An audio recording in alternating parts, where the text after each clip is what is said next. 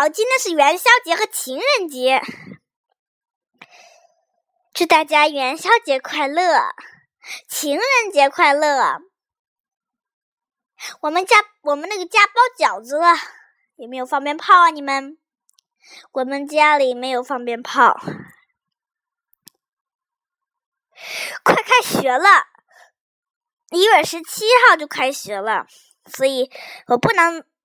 嗯，上午或者早上录，只能晚上有有时间会录一点，有时候没时间甚至不会录，请大家体谅。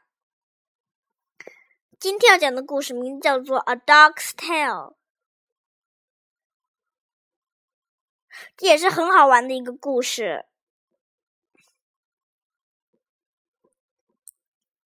好了。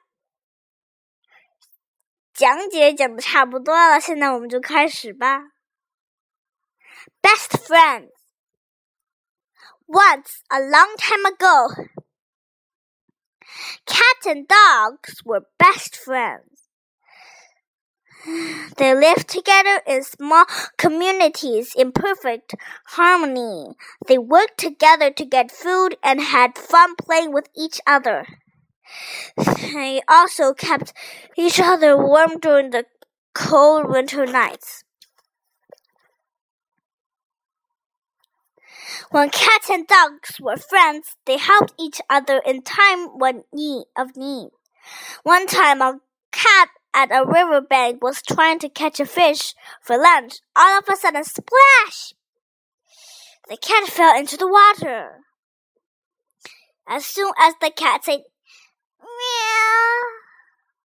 A big friendly dog jumped into the river and rescued the cat. Another time, a dog was trying to catch a mouse. No matter how hard the dog tried, the mouse managed to stay ahead. The dog asked for a cat to help. As soon as the dog said, Woof, woof, a cat came to help. Cats and dogs made a great team. Spring party. One year, the days started became warmer and longer. A cat decided to throw a big party to celebrate the arrival of spring.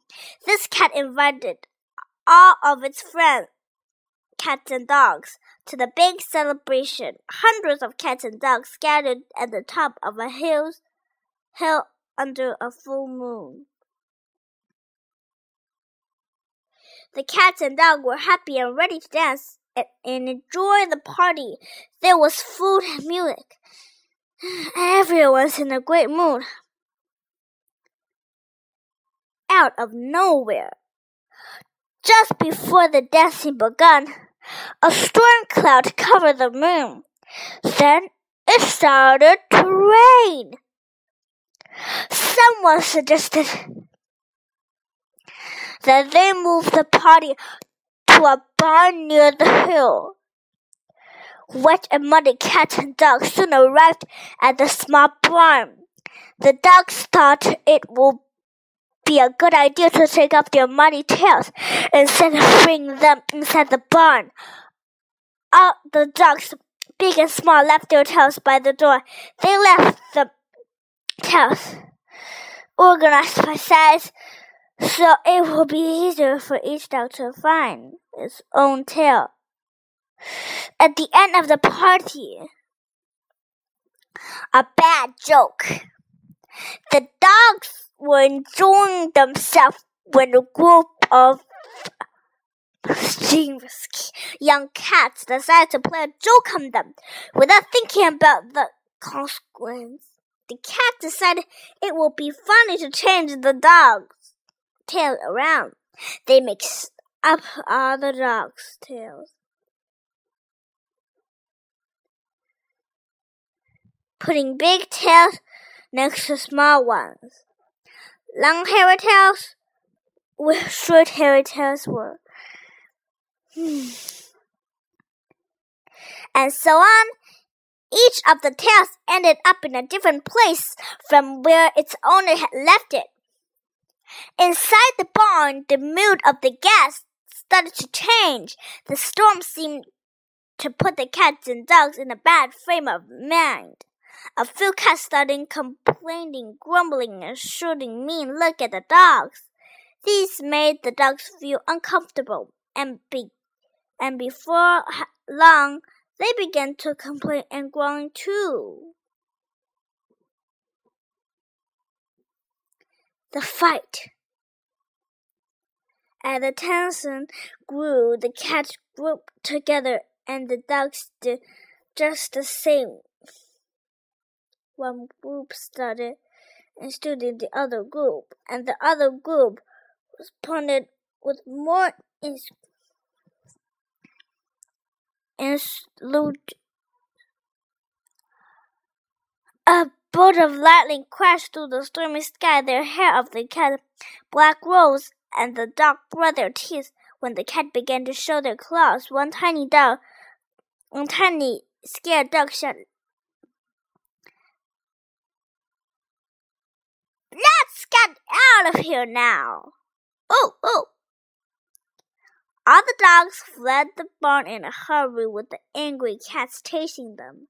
As the dog passed by the door, they each grabbed a tail without looking at it and keep on running.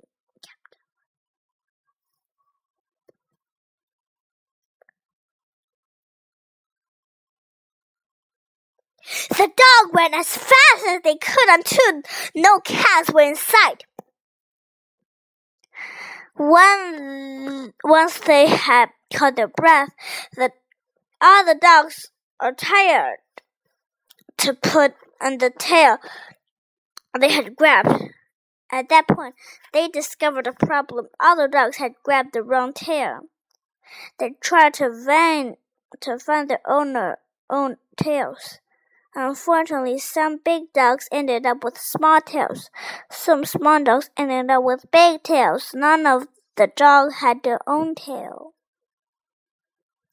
To this day, the dogs haven't forgotten what happened with cats that night. For the re that reason, we always see dogs chasing cats, seeking. For night, their tails were scratched. The end. 故事讲完了，喜不喜欢我今天讲的故事啊？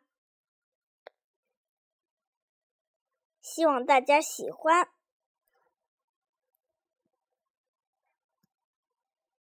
今天的故事也录到这里，节目也录到这里。